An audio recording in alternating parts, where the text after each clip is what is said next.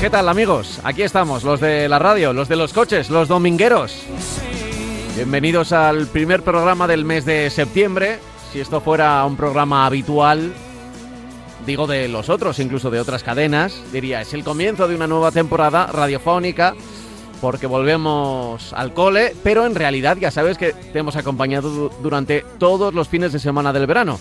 Y vamos haciéndolo ya un tiempo, ¿eh? Pandemia incluida. Así que aquí estamos, aquí seguimos un domingo más, aunque sea el mes de septiembre. Si eres de los nuevos, de los que te incorporas, de los que vuelves al día a día, la rutina de los domingos por la mañana o a escucharnos en el podcast en cualquier momento, pues ya sabes de qué hablamos aquí, del mundo del coche.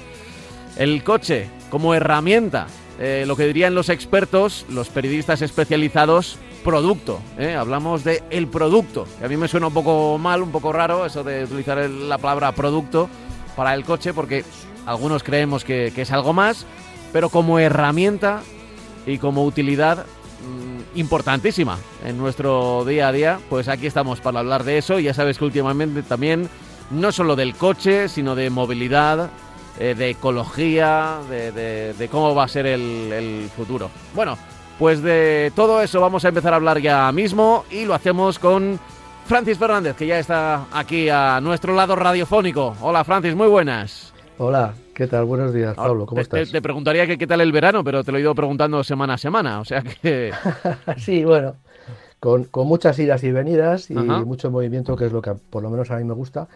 Y bueno, con, con preocupación, porque bueno, eh, ya podemos ver en cualquier medio de información que los accidentes han subido y que bueno, que, que no tienen muchos visos de que esto acabe. Yo creo que estamos pagando un poco todavía la pandemia en el sentido de que bueno, está aumentando muchísimo el tráfico. Este año yo creo que ha sido ya un año normal y nos tenemos que enfrentar a cifras anteriores a la pandemia que tampoco eran muy buenas, bajaban, pero, pero no en la forma que nos gustara. Pero bueno, eh, hay que tener precaución, ya en teoría ya hemos vuelto de, de las vacaciones, todavía hay mucha gente que va, que se ha ido de vacaciones a primeros de, este mes y volverá a finales o a mediados o la semana que viene. Entonces todavía hay mucho movimiento en carretera y por lo que hay que pedir es un poco de, eh, mucha, mucha precaución y bueno, es verdad que va menos tráfico que en agosto, pero de todas maneras el accidente está agazapado en cualquier curva, en cualquier eh, momento, ¿no? Entonces tenemos que tener mucho cuidado. De eso se trata, ¿eh? de eso se trata. Así que nosotros con precaución, como siempre, comenzamos este programa recordándote que tenemos un canal de comunicación con el oyente de Radio Marca, es el correo electrónico marcacoches@radiomarca.com. No cambia, ¿eh? marcacoches@radiomarca.com. Ahí nos puedes enviar tus dudas, sugerencias, comentarios con lo que escuchas en el programa. También si tienes algún problema con la venta, con la posventa de tu coche, alguna duda de compra, lo que tú quieras. marcacoches@radiomarca.com.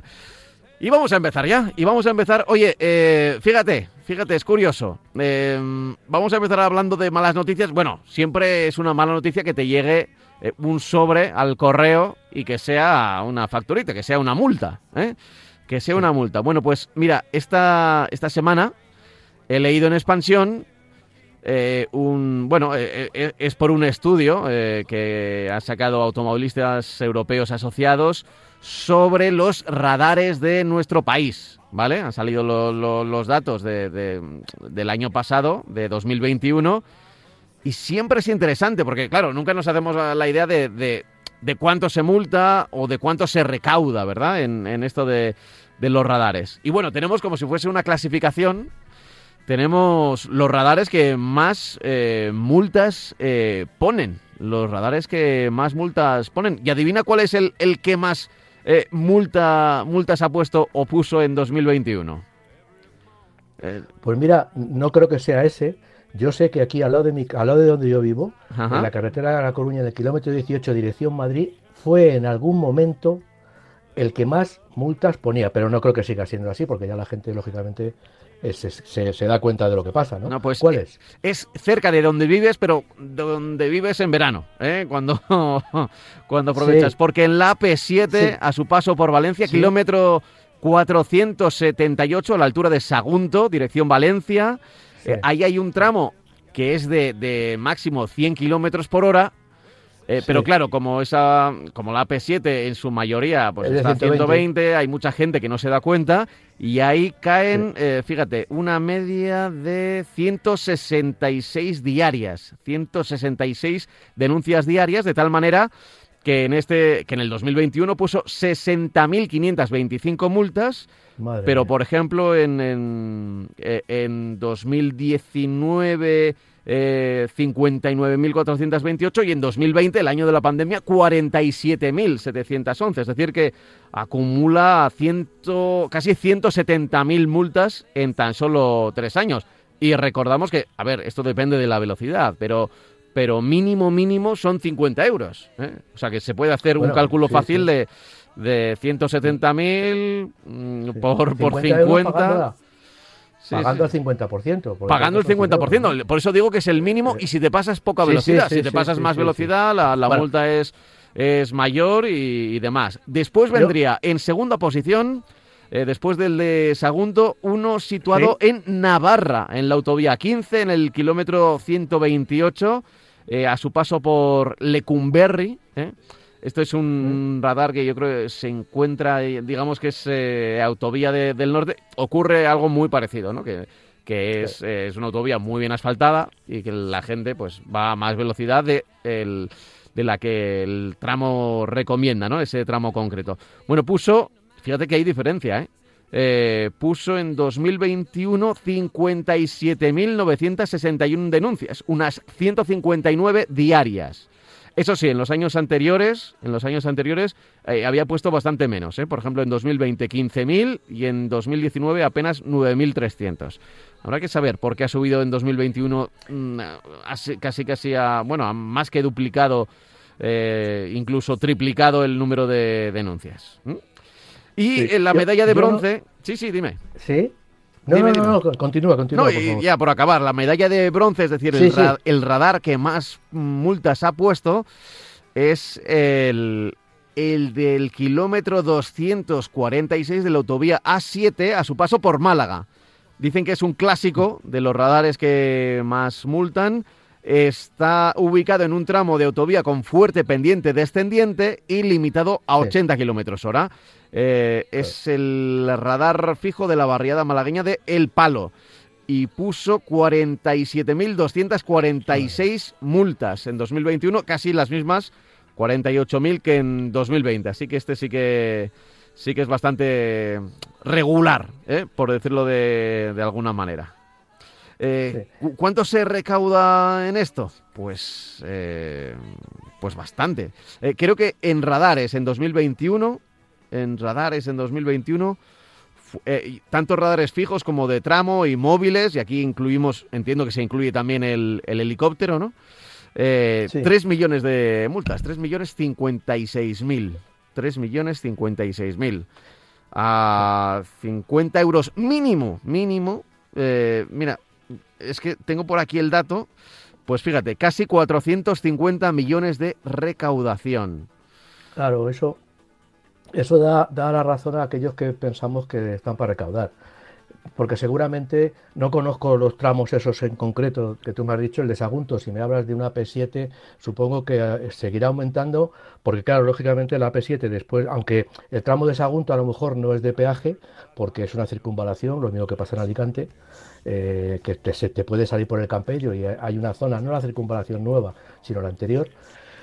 Bueno, pues, pues eh, en concreto, eh, si es una P7, los trazados, la curva, todo, será por un problema de tráfico o también por un problema de que quieren pillar, porque es lo que tú dices. Vas a 120 tranquilamente por una, autopista de peaje, de las que eran autopistas de peaje, o que tiene el trazado de una autopista de peaje y te ponen una señal de 100, y bueno, pues la, eh, nuestro, nuestra obligación es verla, evidentemente, eh, pero no es una diferencia de velocidad a lo mejor no es un tramo como para reducir eso a, a, a 100, ¿no?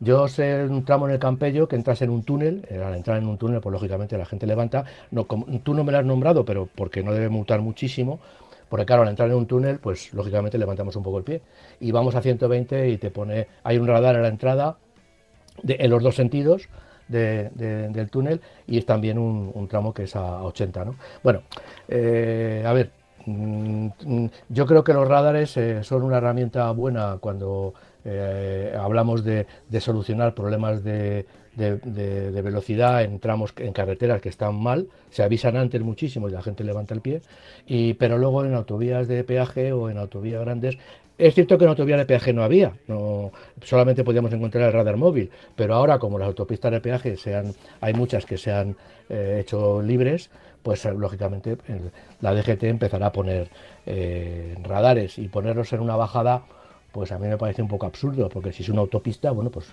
eh, la bajada tendrá un trazado determinado, un, radio de, las curvas determinado, porque por no, hablar curva cerrada. Por no, hablar aquí, y no quiero aquí abrir un, tema peliagudo, de la doble moral. Quiero decir, si es una autopista de peaje, tiene que tener menos radares que una autopista normal, porque sea de, peaje. a, mí me parece que hay una, una doble moral. Ya sé que, que mm, como depende de, a veces de entidades privadas las autopistas de peaje, pues claro, igual hay, hay hasta imposibilidad de... Pero son más, menos peligrosas por ser de peaje que una autovía que, mm, e, es normal. ¿Por qué cuando deja de ser de, peaje eh, se van a poner más radares que, que, antes? ¿no?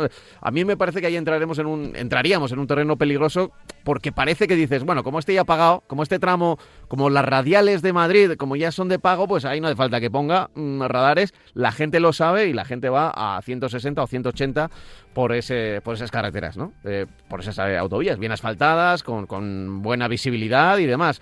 Pero a mí me parece que hay ahí también una, doble moral, ¿no? del que puede permitirse ir por la, por la radial, pues puede permitirse acelerar más también, ¿no? Es un poco... A mí me, suena un poco raro. Está claro. Suena un poco raro. Está claro que, que las, todas las eh, hemos criticado muchísimo en que los radares no están donde deben estar muchos de ellos, sino que están en zonas que bueno que lo que lo más normal es que si tú vas por una autovía 120, una autopista de peaje a 120, insisto que las nuevas, porque antes no había radares de, de, tramo, pero bueno, te pueden poner un coche, pues entonces llega un momento en que dices, bueno, pues te olvidas, vas a 120, a tus 120 y ya está, y te ponen un 100 ahí a traición y, y, te pillan. ¿Qué es lo que ha pasado, lo que está pasando seguro en estos radares que me estás diciendo? Entonces, bueno, pues es una tónica importante, es una, es una, una tradición ya casi en la DGT que, que lo que quieren es recaudar, porque yo entiendo que este verano lo he visto, vamos, vamos, no lo he visto. Yo, como muchas veces digo, sales a la carretera y te encuentras un poco desasistido, es, porque no ves guardia civil, no ves motoristas, y a mí pues me gusta ver guardia civil y me, gusta ver motoristas, porque me parece que esa vigilancia es buena y segundo, también hay gente que me, va, que me puede ayudar en un momento determinado.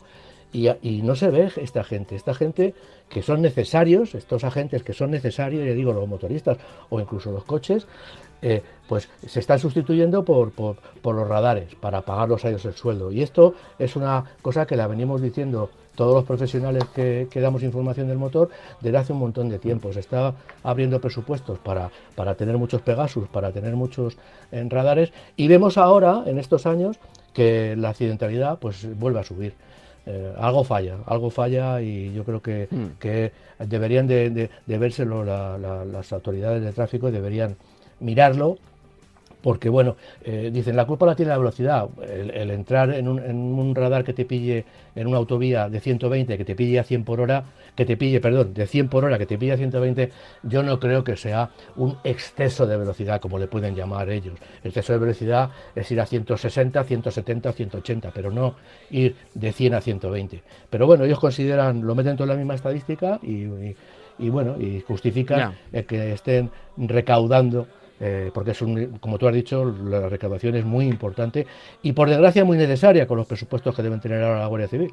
Mm, sí, sí, eh, pues fíjate, casi, casi, a ver, no, se, queda un poco lejos porque hablábamos de millones, pero eh, apunta hacia hacia los 500 millones de, euros de recaudación anual, ¿no? Se queda en 400 y, algo, pero, pero bueno, eh, apunta hacia ahí. Eh, eh, lo voy a recordar por aquellos que quieran profundizar un poco más en el tema, en las páginas de expansión, lo puedes mirar en expansión.com, lo buscas ahí en, en cualquier buscador, pones expansión.com o expansión multas o radares y te va a aparecer el top 50, por ejemplo, de los radares, que empieza con ese, ese de Valencia, de la AP7, sigue con el de Navarra de la A15, luego el de Málaga de A7, pero es que en Málaga en el top 10 tienen, tienen tres, aparecen tres en, la provincia de, Málaga, y luego aparecen, bueno, pues eh, Sevilla, Segovia, Madrid, hay uno en la M40, el, el top 50, eh, para que os hagáis una idea, el 50 está en Castellón, en la Nacional 340, y puso en 2021 11.735 multas, ¿vale? O sea que ahí tenéis ahí un... Si queréis eh, dar un repaso a los radares, ahí tenéis un buen rato para entreteneros, como me he entretenido yo ahí eh, casi casi haciendo cuentas de, de, lo que recaudan las, las carreteras. Aunque eso sí, esto no lo decimos ni mucho menos para para intentar evadir los radares o, como bien ha dicho Francis, son, son necesarios eh, es una forma de, controlar la velocidad. Si no hubiera radares, eh, el, mundo utópico estaría muy bien, decir que todo el mundo respeta la velocidad, pero no es así.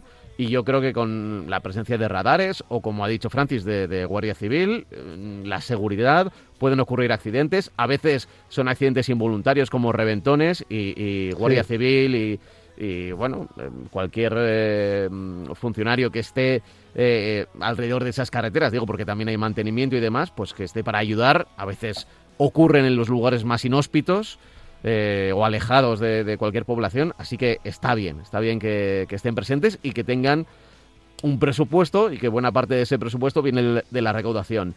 Que, mm, que hagamos un eh, un, mensaje de que hay radares que están puestos para cazar, sí. Y que hagamos un mensaje de que eh, no poner radares en, autovías de pago es una doble moral, también, también. Pero bueno, eh, lo importante, precaución, respetar los límites de la carretera y llegar, llegar sanos y salvos a nuestro destino, que, es lo, que es lo importante.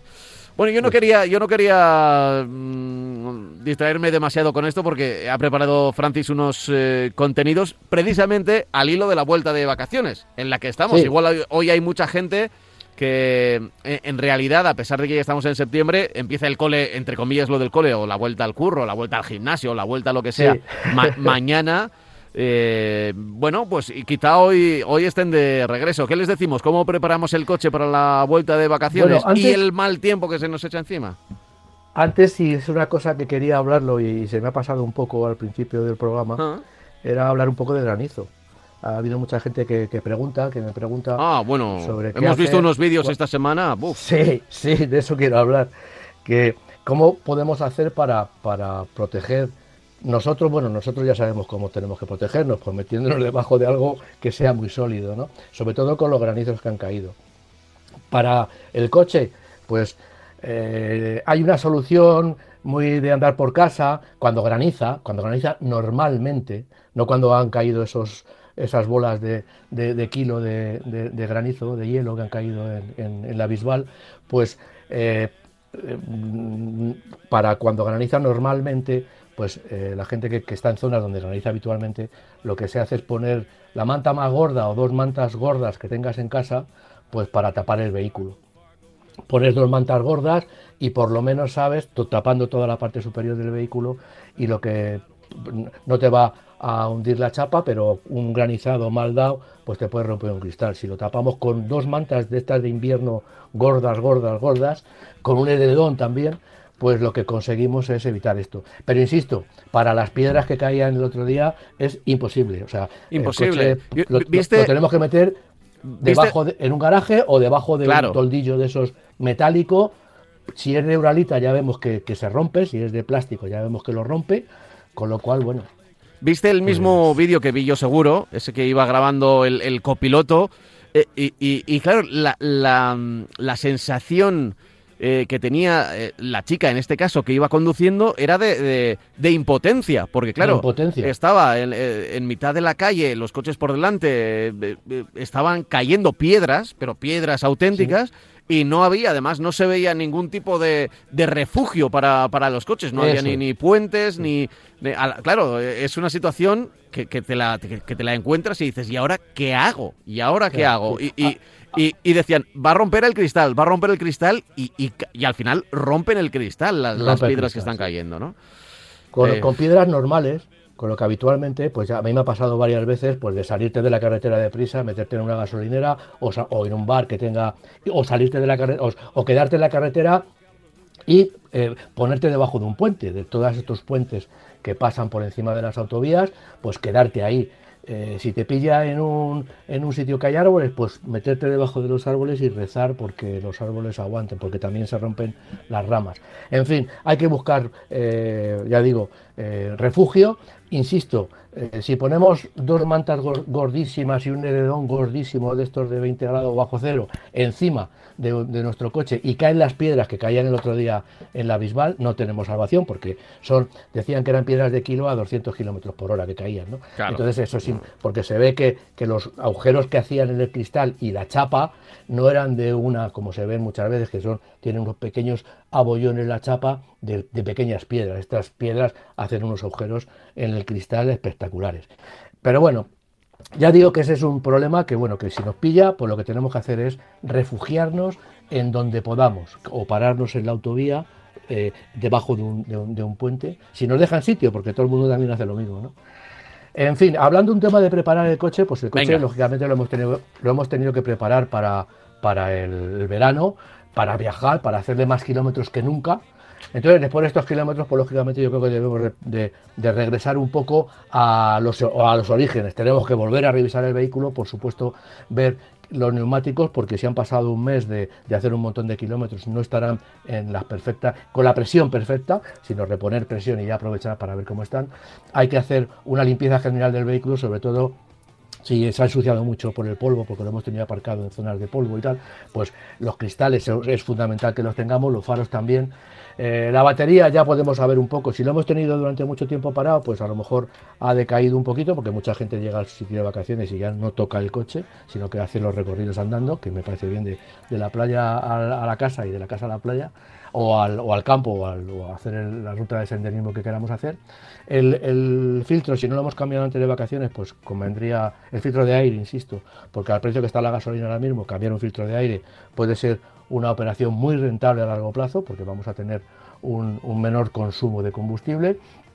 Y luego ya digo que bueno, en el interior, pues lógicamente si hemos viajado muchísimo, pues el interior está sucio, sobre todo, insisto, los, todo el tema de cristales, y si hemos llevado críos o mascotas, pues más todavía. Entonces, bueno, lo llevamos a limpiar a esos sitios que nos los dejan relucientes, por no mucho dinero, la verdad, pues nos pasan el aspirador, nos, dan, nos limpian el salpicadero pues es una buena, digamos que es una buena operación. Pero sobre todo vuelvo al tema anterior, los, neumáticos, que son los que más han sufrido este verano por el tema del calor, el que el neumático sufre muchísimo con el calor y con el, sol, eh, revisarlos bien, que estén bien, que no tengan ninguna rotura y sobre todo, ya digo, mirar la presión. Es una constante, pero bueno, eh, nosotros lo destacamos aquí, lo insistimos en mucho en ello, debería ser una constante de, todos nuestros oyentes de hacerlo regularmente, pero bueno, sabemos todos que limpiar el coche da mucha pereza y que la revisión del coche, y si no lo llevamos a mantenimiento, pues la verdad es que no lo hacemos. Entonces, bueno, pues por eso insistimos aquí, para que la gente tenga no solamente el coche limpio, sino también el coche en perfectas condiciones. Eso es, de eso se trata.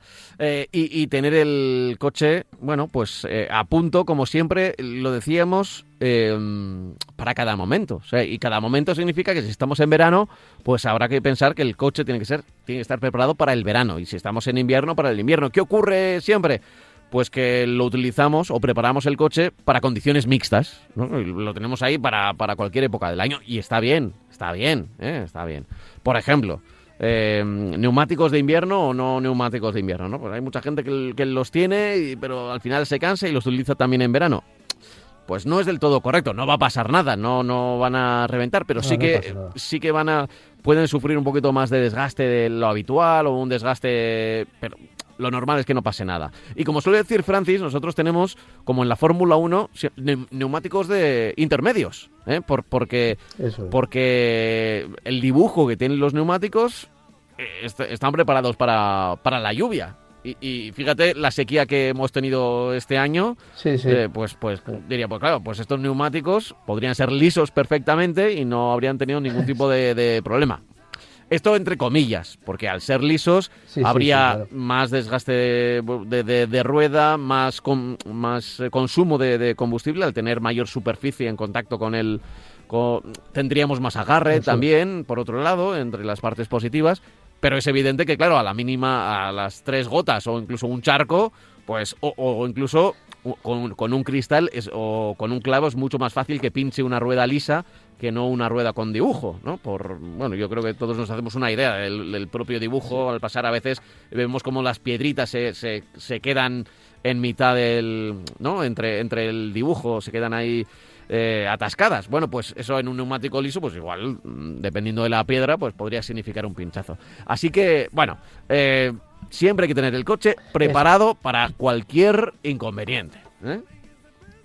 Como tú has dicho, bien has dicho, el neumático es un compromiso. Los neumáticos de verano son un compromiso entre el agua y el firme seco, mientras que los neumáticos All Season, estos que han sacado ahora todos los fabricantes, son un compromiso entre el neumático de verano y el neumático de invierno puro, que como hemos dicho muchas veces, pues tiene unas mejores cualidades cuando llueve. Por desgracia este verano no ha llovido mucho, vamos a ver a ver si en, este invierno pues arregla un poco las cosas, llueve en abundancia y le podemos sacar, que sería estupendo, mucho partido a esos neumáticos para todo tiempo que tienen además de un comportamiento bueno cuando nos encontramos el asfalto helado o nieve o hielo, pues tienen también sobre todo un mejor comportamiento cuando baja de temperatura a 7 grados y cuando eh, llueve, cuando encontramos una carretera mojada. Entonces, bueno, ya digo, hay que desear que llueva. Bueno, y, déjame, mira, esto me va, me va a venir muy bien porque con, con septiembre volvemos a recibir aquí en Marca Coches a nuestros amigos de Oscaro.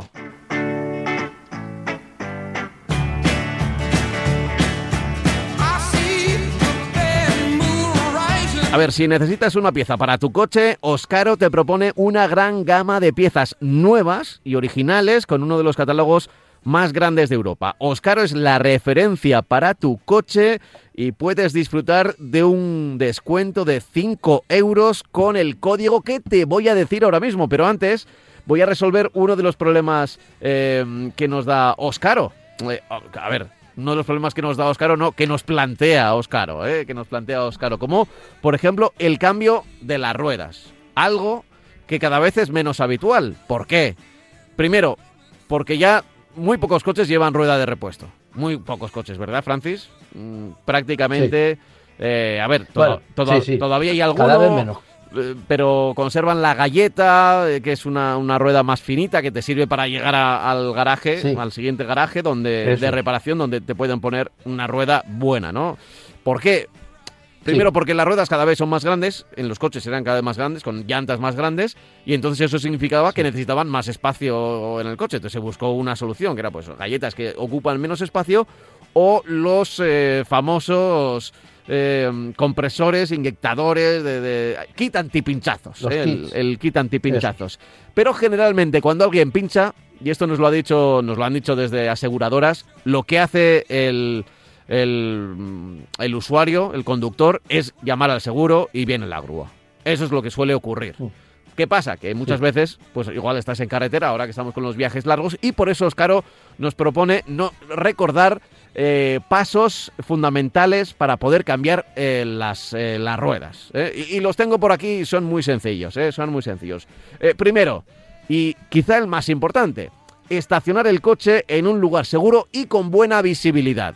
Ya que vamos a estar durante un rato manejando el coche y al lado del coche en el exterior, eh, buscar una recta, nada de una curva, un cambio de rasante, porque podríamos llevarnos una sorpresa con cualquier otro vehículo que pase por la vía. Así que eh, estacionar el coche en lugar seguro, ponerse el chaleco reflectante, el triángulo de emergencia o ya las luces, estas eh, las famosas luces que, sustituyen a, los triángulos, es decir, señalar.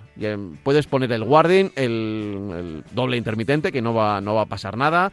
O sea, no, estás en una situación de peligro, o sea que es, la situación correcta para, para utilizarlo. a ver, equipamiento necesario para, para cambiar las ruedas. Oye, porque igual ni lo tienes en el coche. Igual tienes una rueda y no tienes un gato. Claro, pues si tienes la rueda y no tienes el gato, eh, mal vamos, ¿no? Porque necesitas eh, el gato, las, eh, una, una, una llave de cruz, llaves de las tuercas de seguridad de los neumáticos y el propio neumático que esté en buenas condiciones, ¿vale? Eh, cuando tengas todo esto, se retira el tapacubos, si es que todavía es un coche que tenga tapacubos. Yo creo que, Francis, si decimos que lo, lo de las ruedas ya se ha quedado antiguo, lo del tapacubos también, ¿no? Eh, prácticamente Sí, ningún sí. modelo tiene... Todos los coches ya. Sí, los, los, los más básicos, más básicos llevan llantas de chapa con tapacubos, pero lo normal es que lleven llanta de aleación. Sí, pero bueno, si hay, si hay tapacubos, se quita el tapacubos. Esto ya te digo que es casi de, de- de años en los que el, el embellecedor, digamos, era el propio tapacubos. Ahora las llantas son tan bonitas y, y te- y tan caras, porque te las cobran cuando compras el coche, que, Sí, que no, que claro, no hay que taparlas, no hay que taparlas. Bueno, a ver, eh, importante. mm, eh, cuando, cuando veas las tuercas de, de la rueda, tienes que mm, colocar la llave de cruz y, empezar a aflojarlas, pero sin retirarlas completamente. Es decir, aflojar todas, pero no retirar esas tuercas, ¿vale? Y una vez que estén eh, aflojadas estas eh, tuercas, es cuando utilizas el gato para levantar el coche lo suficiente para ya sí eh, terminar de aflojar las, las tuercas y sacar el neumático. Habrá una tuerca especial, Francis, que siempre es la de seguridad o la antirrobo que se, que se dice. Ahí Sí, ah, sí, eh, en eso ah, en- hay una especie... tenemos que saber dónde, dónde hemos puesto el, el- la, la- el- la tuerca o el, o el tornillo que nos permite aflojar esa tuerca de seguridad. Eso Hay es, muchas, eso muchos coches que llevan tuercas de seguridad para evitar tuercas antirrobo para que no te roben esas llantas tan bonitas, pero luego tenemos que tener en el coche el, el equipo para poder meterlo en la llave y aflojar Sí. esa, esa Es como una llave. eh, Entonces, bueno, pero eso, yo, yo creo que, a ver, lo que estamos diciendo es como muy básico, pero igual es Sí, para sí, que alguno de nuestros oyentes diga, oye, ¿dónde tengo yo la, la tuerca de seguridad? ¿Dónde tengo yo la, la llave de Eso seguridad? O tengo, o tengo, por si acaso, voy a mirar en el maletero porque a veces está eh, en el propio espacio donde está el, el neumático, el- la galleta, sí, sí. y a veces Sí. con el coche se mueve o se ha movido y igual puede haber llegado a un, un rincón o vete a saber dónde está. Pero claro, es necesario porque si no, no vas a poder quitar el, el neumático. Bueno, una vez Claro. que, que- que retiras la rueda, que has retirado la- las tuercas, eh, comprueba la posición de, de los tornillos para colocar la nueva rueda, ya sea de galleta o sea una, una rueda eh, completa, y eh, aprieta los tornillos hasta que el neumático se sostenga por sí mismo, para después apretar todas las tuercas, siguiendo el sentido de las agujas del reloj, vamos, para apretar, ¿vale? Y por último ya, pues descender el vehículo mm, girando la, la manivela del, del- del gato. Generalmente, bueno, hay, hay gatos que van eh, por aire comprimido, pero lo normal es tener, tener el neumático. Si tienes un gato en el coche, que esa es otra, tener el, de toda la vida, que va también con una llave y va subiendo poco a poco. Hay que tener cuidado eh, con esta maniobra, no elevarlo demasiado, eh, que el coche no esté en una. eh, esté en situación de, de llano, mm, es decir, que no se mueva con el freno de mano mm, echado, por supuesto, y que esta situación, bueno, pues que no sea peligrosa. Ya te digo que generalmente nadie la hace, ¿eh? Nadie la hace ya en estos tiempos modernos, pero eh, nosotros lo hemos querido recordar con nuestros amigos de Oscaro, porque sí, porque en efecto eh, te la puedes encontrar, o sea, puede, puede, puede que estés, yo qué sé, ahora en un viaje largo, mm, te toca en mitad de una provincia, en mitad de una carretera, y no está mal tener en cuenta este tipo de este tipo de cosas, de cómo cambiar eh, una, una rueda. Y que la rueda esté bien, ¿eh? O sea, que más que nada yo creo que este es un aviso para... eh, no creo que vaya a pasar a ninguno de nuestros oyentes, por si acaso lo decimos, pero también para que miren, abran el maletero y miren, mira, aquí está el gato, aquí está la rueda de repuesto, aquí está la llave en cruz y aquí está la tuerca de seguridad Sí. antirrobo, ¿no? De, de todas maneras, Pablo, tú has dicho varias veces que, que es una operación que, bueno, que según tú lo has dicho, es una operación sencilla, según tú lo has dicho. Calzamos el coche, o sea, tú lo, lo has puesto muy fácil. Bueno, pues yo Mm. diría que luego surgen inconvenientes. Por ejemplo, que no podamos aflojar las ruedas, porque los tornillos estén tan duros que ni siquiera con la llave. ¿Cuántas veces hemos visto a una persona intentando aflojar las tuercas o el tornillo de la rueda y subiéndose encima de la llave? Porque por, el calor, por ejemplo, eso se ha podido expandir. Por el tiempo. Claro. Por el... Y luego también otro problema que se da es que cuando hemos subido el coche, hemos quitado, ya está subido el coche, hemos quitado los cuatro tornillos, la rueda no se afloja, la rueda no sale, está pegada al buje. Es que a mí me ha pasado. Entonces, bueno, pues te encuentras con esos problemas que, insisto, es para eh, comentar que sí, es una operación muy sencilla, pero que no está exenta de alguna complicación. Por eso, como tú bien has dicho, el 90% de la gente ya lo que hace es llamar por teléfono a la asistencia, que para eso están y para eso la pagamos, y vienen con la asistencia, con que siempre tenemos una asistencia. Vamos, es bueno, es necesario, es imprescindible tener con el seguro una asistencia en carretera y vienen y ya solucionaremos el problema. Porque como tú también has dicho al principio de, la conversación, hay muchos coches que llevan un compresor, que llevan un líquido, hmm. que vale en el, para el 10% de los problemas que podamos tener y entonces llamamos a, un, a nuestra asistencia y nuestra asistencia pues nos ayudará a solucionar el problema si tiene solución.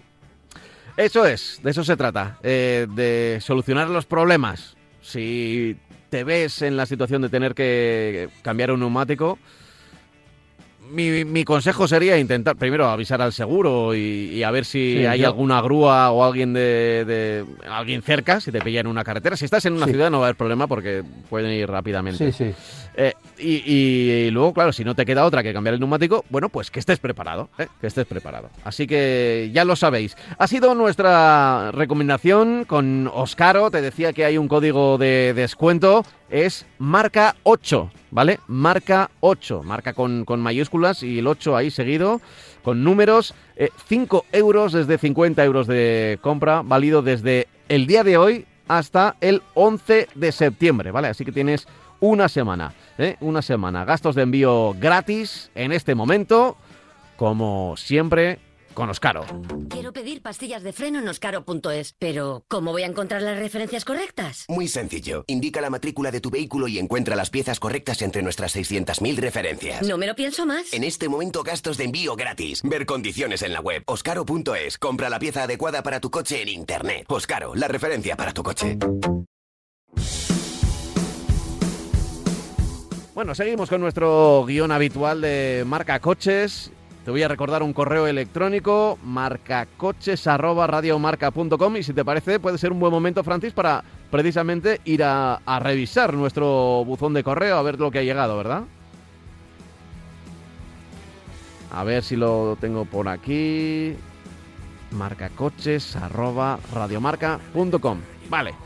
Aquí tengo algunos, ¿eh? Aquí tengo algunos. Eh, a ver qué me cuenta la gente. Mira, por ejemplo, es que tengo aquí uno muy largo, pero creo, creo que le podemos dar una oportunidad.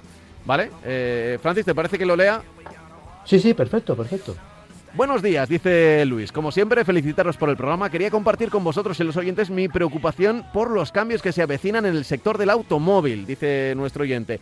Yo vivo en un barrio humilde del sur de Madrid. Hace unas semanas empecé a fijarme con detalle en los vehículos que están aparcados en la calle y fui consciente del problema que se nos avecina. La mayoría son vehículos de más de 10 años. Los cambios que vienen son de aumento de impuestos, criminalización del diésel, de peajes. Pienso que mucha de esta gente no va a poder cambiar de coche y les va a limitar el acceso a desplazamientos que personas con mayor poder adquisitivo sí van a poder hacer. Está muy bien la electrificación, dice, pero los que tenemos pueblos fuera de Madrid, en zonas bastante perdidas, no imagino que en mitad de un prado o una viña haya un cargador, por lo que para muchos de nosotros el desplazarnos a esas zonas, incluimos los peajes, se va a ver limitado con respecto a otros ciudadanos que no van a tener problemas. Evidentemente hay que hacer una transición ecológica, pero también hay que pensar en la brecha ciudadana y el de no dejar a unos con limitaciones de desplazamiento por lo que les privamos de libertad a favor de otros que van a seguir disfrutando de ella. Yo personalmente no pienso cambiar de coche hasta que me lo prohíban. Actualmente tengo un Opel Astra de 2008, diésel 1.7 CDTI con casi 300.000 kilómetros. El vehículo va como la seda, con consumos de menos de 5 litros y con todos los mantenimientos al día. Este vehículo tiene pegatina B y en breve seguro que me limitan la movilidad con él. Un saludo, Luis, desde Alcorcón. Eh, una buena reflexión que hace nuestro amigo oyente Luis. Una perfecta reflexión de lo que está pasando. Por eso aquí nosotros siempre hemos criticado, aunque vemos que es necesario, es obligatorio, es imprescindible la transición al coche eléctrico, siempre que hablamos del coche eléctrico criticamos su precio. Pero criticamos el precio hasta de un, hasta de un Dacia, o sea, eh, eléctrico. Digo, que quiero decir que, que en este tema eh, hay que regular muy bien, hay que pensar muy bien las cosas que están pasando. Por eso, por ejemplo, ahora se están vendiendo mucho coche usado. Hay gente que está cambiando su coche por un coche usado, un coche usado que no tenga tantas limitaciones. Eh, o que, tenga menos kilómetros y que no tenga tantas limitaciones porque hay muchos coches que no tienen etiqueta y hay gente que está comprando coches que tienen etiqueta B o etiqueta C, coches usados, insisto, porque no quieren quedarse atrás y, se, y, y lo único que pueden llegar es a un coche eh, usado. Es verdad que el tráfico en el interior de las ciudades va a estar muy regulado en un futuro y bueno, nos tenemos que dar cuenta de que somos muchos y que, y que deberíamos usar más el transporte público. Pero evidentemente, como dice el oyente, lo de salir fuera de nuestro, nuestra ciudad e irnos al pueblo, irnos a la ciudad, al campo, irnos a cualquier otro sitio, pues va a estar muy limitado porque eh, cuando nos prohíban el coche térmico, pues la gente a lo mejor no puede hacerse con un coche eléctrico. Yo entiendo que en, ese momento, cuando, cuando eso sea, eh, llegue ya realmente, eh, pues lógicamente los fabricantes ya habrán sacado, todos los fabricantes generalistas ya habrán sacado coches eléctricos de menor precio, seguro que las baterías van a bajar y, los coches también.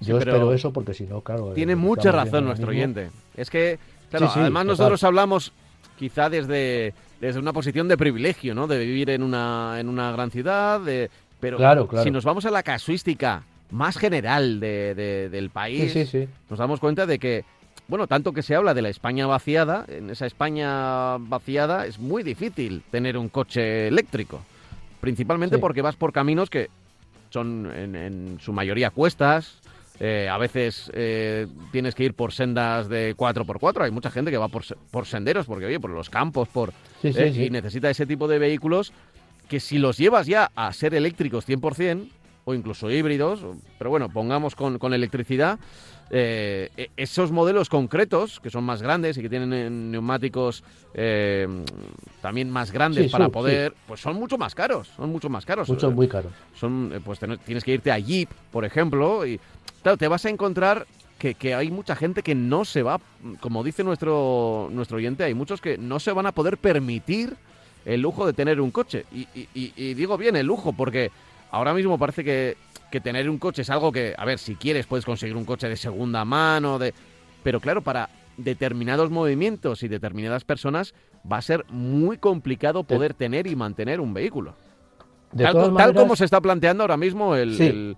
pero de todas maneras, eh, eh, yo em, le quiero también eh, trasladar algo de tranquilidad a este oyente, que, estoy de acuerdo con él completamente.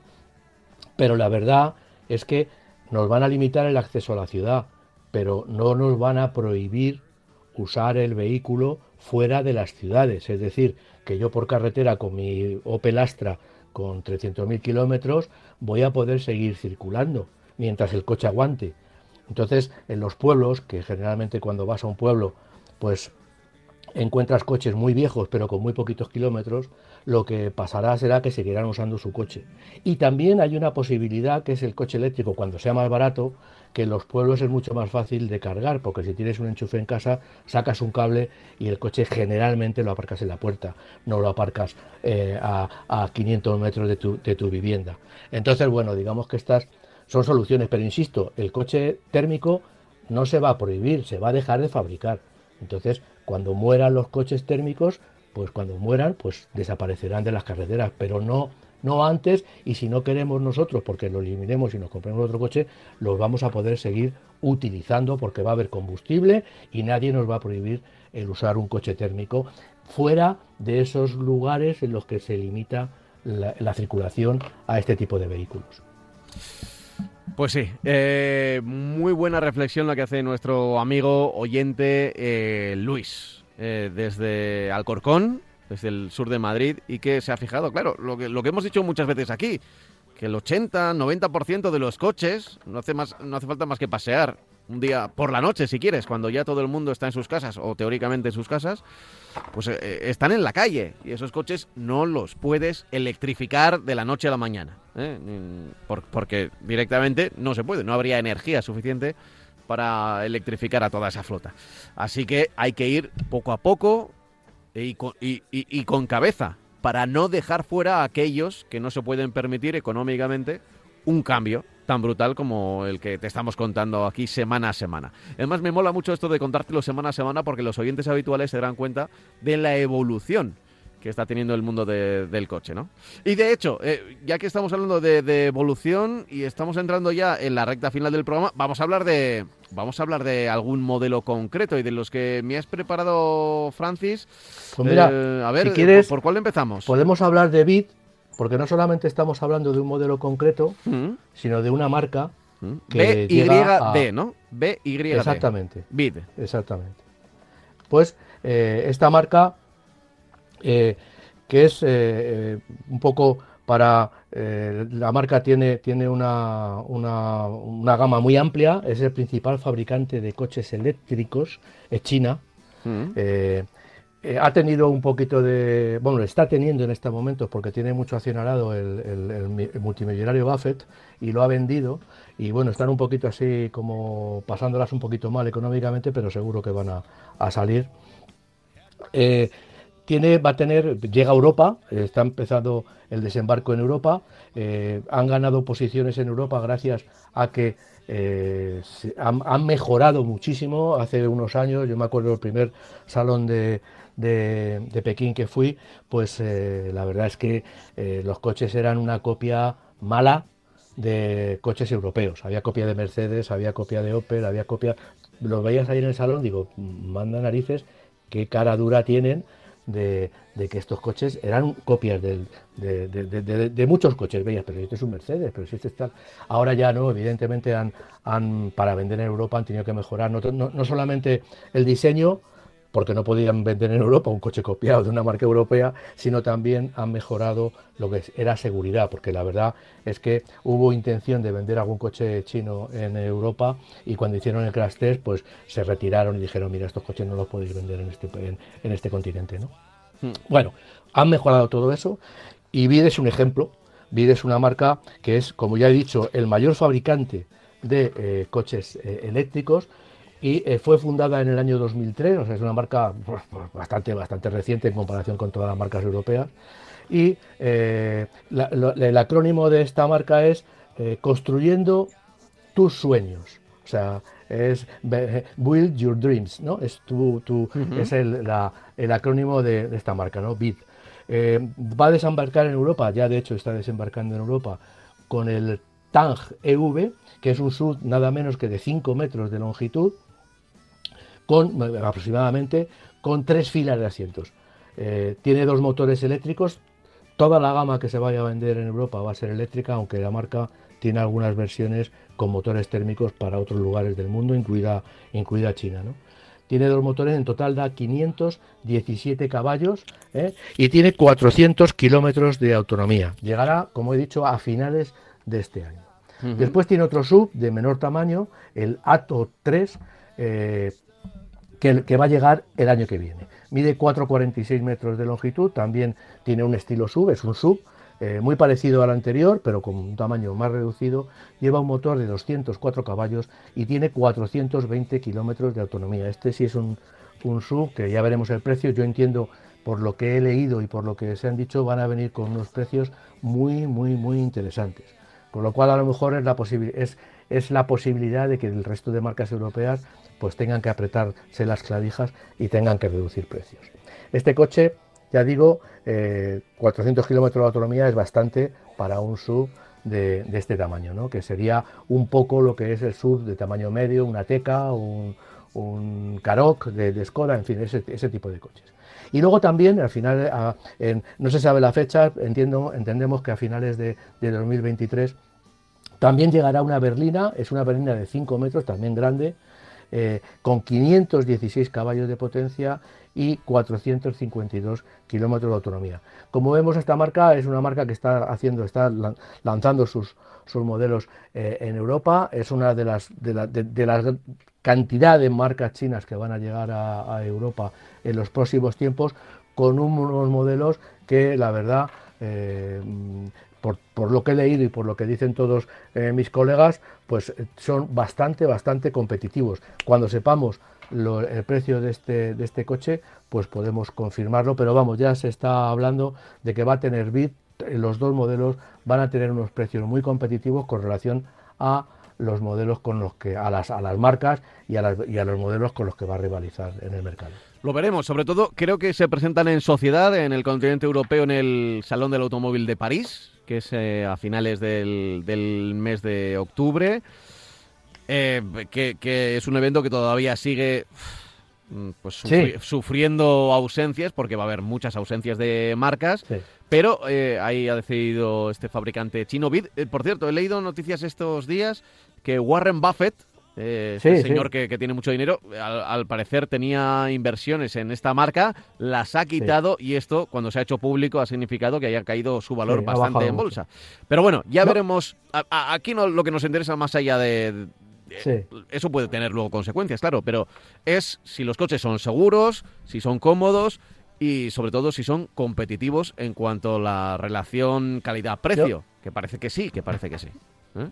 Yo creo que en este sentido esta marca, pues seguro que se va a lanzar, siendo el, mayor fabricante del mundo de coches eléctricos, se va a, se va a lanzar con todas, todas las, todas las garantías. Ya hablábamos de otra marca eh, china que era la dueña de, a ver si lo digo, de Volvo.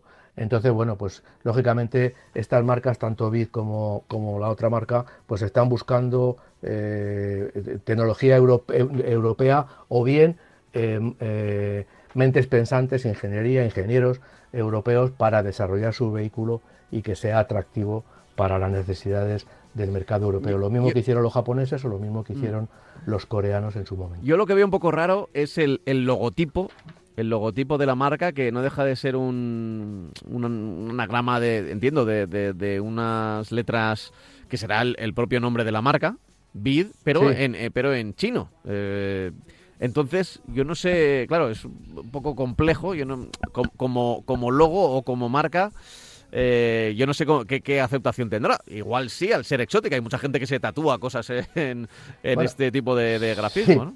Ya veremos. Sí, pero vamos, que, eh, eso yo creo que no influirá mucho. Influirá más el boca a boca.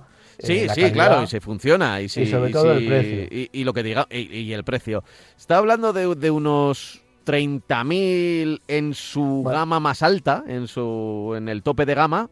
Es decir, que igual por 25 se puede, se puede tener acceso a alguno de los, de los coches de, de Bit. Ya veremos, ¿eh? es, una, es, una, marca, es una marca, incluso menos, incluso menos. Ya veremos, es una marca china, promete esos 400 kilómetros de autonomía, coche eléctrico. Veremos porque puede ser una opción para mucha gente que está, que está intentando cambiar de coche, está mirando y, y mira los eléctricos como lejanos porque valen, se pasan 10.000 euros de su presupuesto. Que, eh, Antes estaba hablando de esa marca, la marca Elite Co, que hablamos hace unos, unos días, que también tiene un rival de, para el pequeño, de, para, el, para el Ato, el Ato 3, es un rival del Lincoln Co que se vende en, Europa y que es un coche que, claro, cuesta 44.500 euros, solamente venden un coche... Eh, eh, si lo queremos comprar, porque lo más que hacen es, lo que quieren hacer es eh, alquilártelo y que el Lincoln Co y que bueno que lógicamente esa es la marca que tiene tecnología eh, Volvo eh, entiendo yo que, que BID tiene que procurar vender y, según todos los indicios y todas las, las, las, hmm. noticias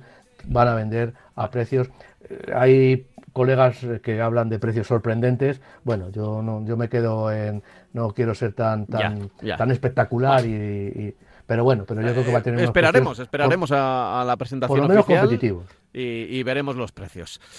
Y, luego veremos si, si tienen seguridad y si son, bueno, si, si están ahí, si son recomendables o no. Esperemos eh, poder echarles una mano y conducirlos. Y contarlo aquí en Marca Coches.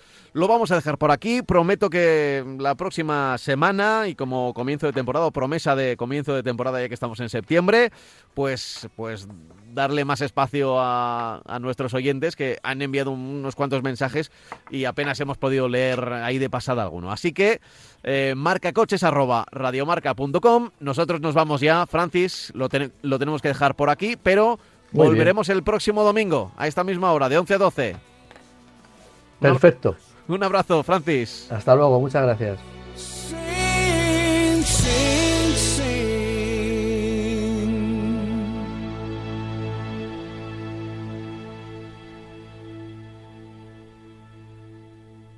of your mind.